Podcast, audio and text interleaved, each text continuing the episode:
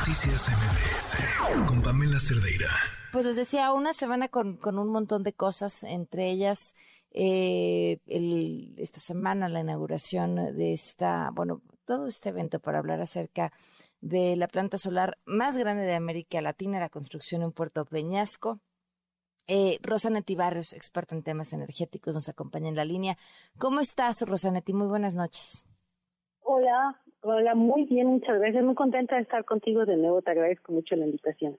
Oye, a ver, cuéntanos eh, sobre este evento, sobre, bueno, más que el evento, ¿qué representa este lugar en temas energéticos? Claro, fíjate que es, yo te diría, es un fenómeno muy interesante, digno de estudio, porque porque representa para mí en principio pues un pues un giro de 180 grados en una política energética política en una hasta el anuncio del litio no fue una cosa extrañísima totalmente eh, de hecho, pues impulsamos una refinería, quemábamos combustible. Los documentos oficiales dicen que la energía renovable ya no cabía en el sistema eléctrico y que le hace daño porque es intermitente y de pronto, de la nada, aparece esta planta.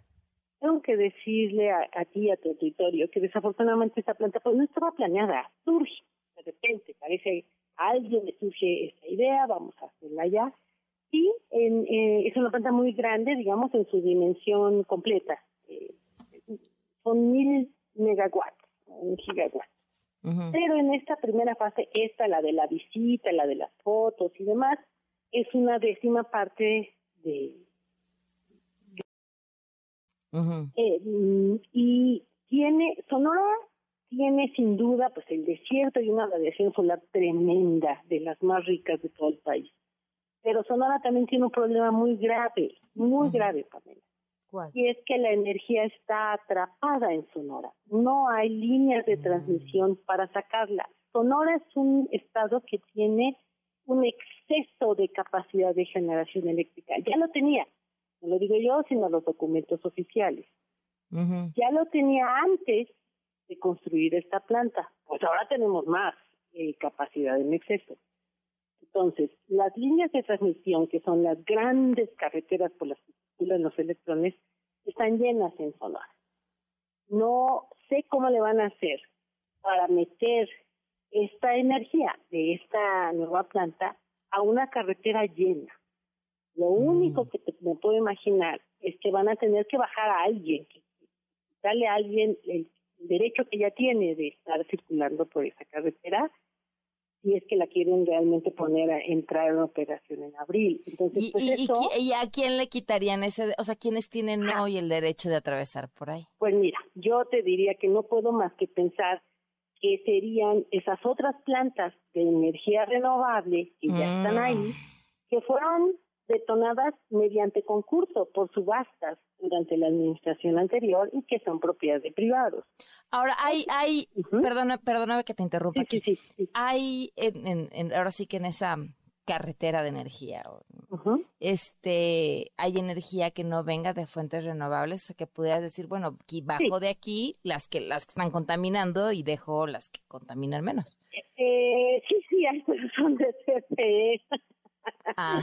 No te rías, Rosanetti. que las vayan a bajar, la verdad, los, electrones de la CFE.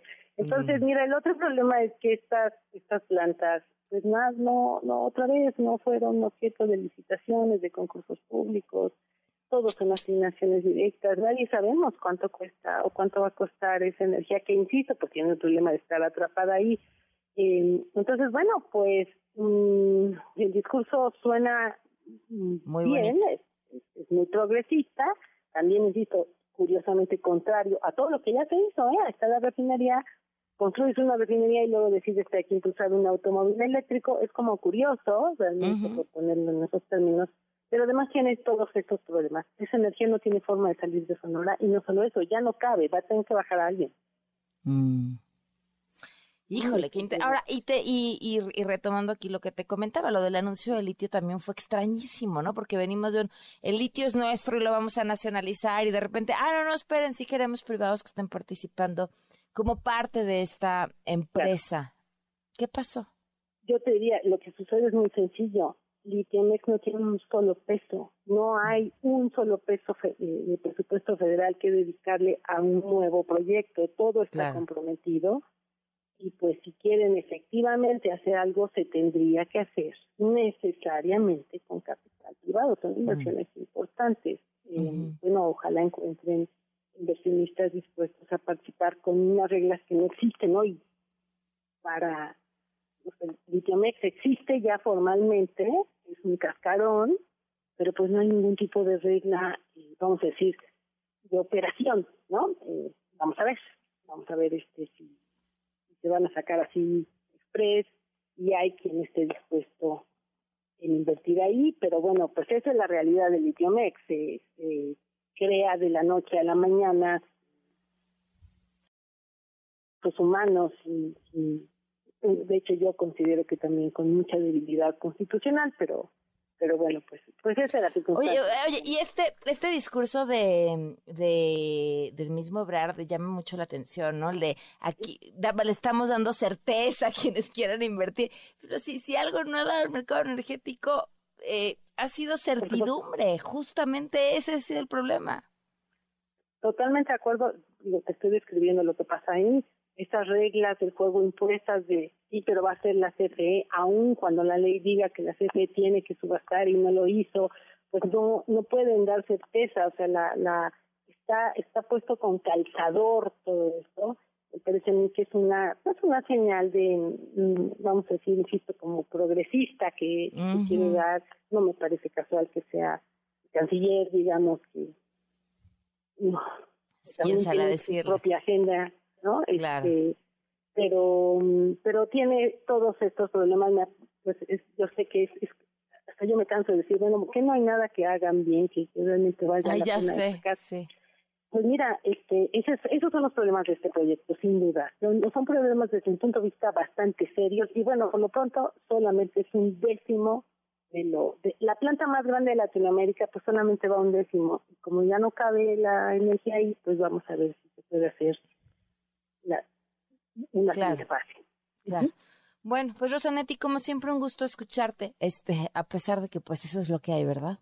Eso es este lo que tenemos, es hay lo que hay. Te agradezco muchísimo la invitación, Pamela, me encanta estar contigo. Un abrazo, muy buenas noches, Rosanetti Barrios, experta en temas energéticos. Noticias MBS